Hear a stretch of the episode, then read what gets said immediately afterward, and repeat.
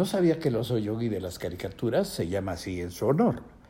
Más que su nombre, su pimentoso estilo de jugar o su imagen, bajito, orejón, chato, y sonriente como un sol sonriente. El recuerdo de su filosofía espontánea, alrevesada y desprovista de pretensiones. Él, sin proponérselo, jamás cambió la vida de nadie.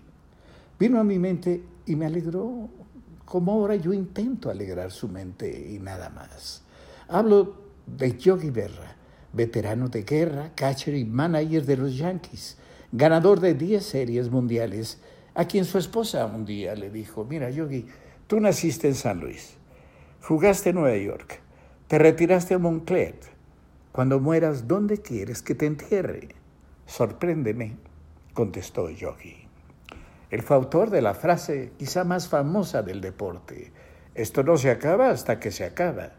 Y otras frases que sin que él se lo propusiera, pues simplemente se echaron a rodar. Por ejemplo, uno puede observar muchas cosas solo con mirar. O bien, creo que es la primera vez que llego tarde tan temprano. U otra, el futuro no es ya lo que solía ser. Al béisbol, lo que fue su pasión y vida, lo definía así. Es un deporte 90% mental. La otra mitad es física.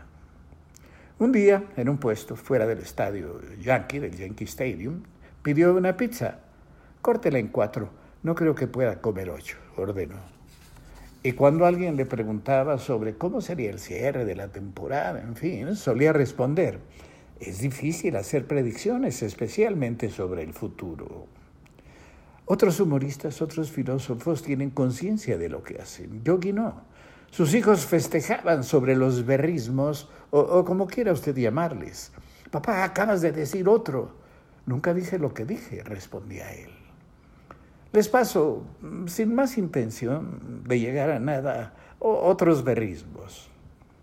Los parecidos entre mi padre y yo son completamente diferentes. Es como un déjà vu, otra vez. No puedo concentrarme mientras pienso.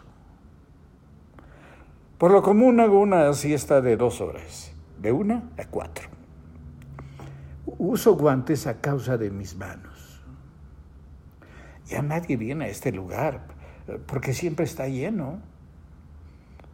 Si no sabemos hacia dónde vamos, es probable que lleguemos a otra parte. Y una anécdota de cuando llegaron a jugar a una ciudad eh, ajena, extraña. Manejaba Billy Martin y en un momento pues, perdieron todo rumbo. Yogi, creo que estamos perdidos, dijo Billy. Pero qué tiempazo, respondió Yogi, inolvidable. Lawrence Pitt Berra. ¿Fue Mickey Mantle quien dijo esto último? No, no, no creo. Eh, Mantle tenía peor alcohol, pero Yogi siempre tuvo mejor humor y nunca cambió la vida de nadie sin proponérselo, como les decía.